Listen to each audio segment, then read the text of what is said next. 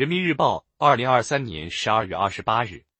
人民论坛夯实中国之治的大厦根基，坚持好、发展好新时代枫桥经验三。孟凡哲，一个二十八万人口的街道，辖区内经营主体多元，服务对象多样，服务和治理如何精准到位？快速城镇化积累的问题矛盾如何解决？江苏省南京市栖霞区仙林街道坚持以党建引领基层治理。从建立网格、划清责任田、寻求破题，人到格中去，事在网中办，难在网中解，情在网中结。连续十四年做到矛盾纠纷不上行、不外溢，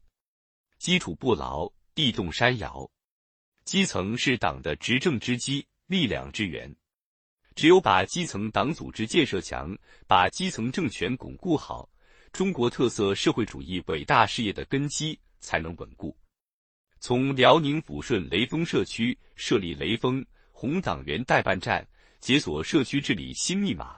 到天津港云里社区创设三聚焦工作法，将大量矛盾纠纷化解在社区；再到山西山阴县和盛堡乡采用炕头加地头工作法，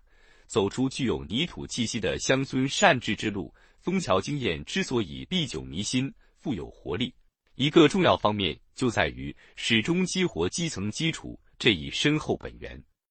坚持和发展新时代枫桥经验，必须树立大抓基层的鲜明导向，把基层基础建设作为根本支撑，持续激发基层社会治理新动能。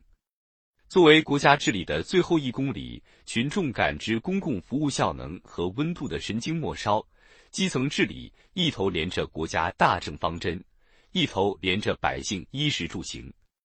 正所谓提一提领子，牵牛牵鼻子，越是千头万绪，越要抓住党建引领这个关键。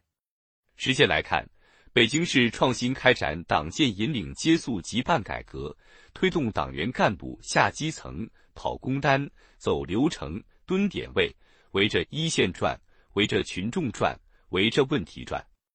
不少地方也创新网格化党建、区域化党建等方式，探索党员干部下沉的常态长效机制。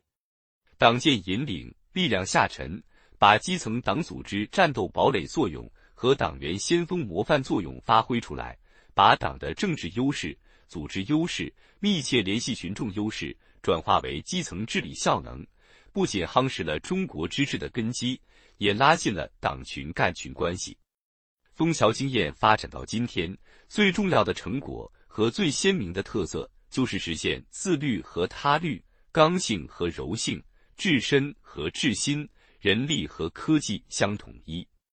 新时代以来，发挥德业相劝、过失相规的相规民约作用，培育富有地方特色和时代精神的新乡县文化，利用人工智能、物联网、大数据等技术建设智慧社区。通过网络平台畅通社情民意直通车，汲取贵和尚中讲信修睦等传统文化理念，适应治理体系和治理能力现代化的需要，让党组织领导下的自治、法治、德治相得益彰。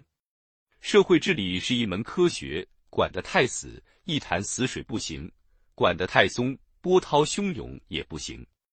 处理好活力和秩序的关系。既要讲究辩证法，善于十个指头弹钢琴，也要注重具体工作的方式方法，多一些春风化雨、润物无声、与时俱进。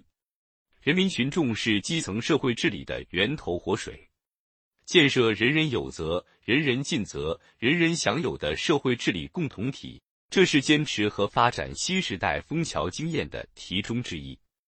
放眼今天基层社会治理的火热实践。北京朝阳群众、天津小巷管家、浙江洪峰义警等一支支群防群治队伍，活跃在社区管理、便民服务一线。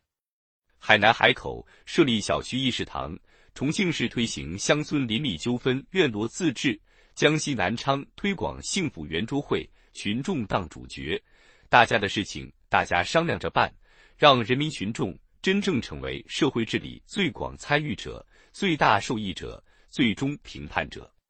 事实证明，最大限度调动广大人民群众的积极性、主动性，才能形成基层社会治理的最大合力。基层强则国家强，基层安则天下安。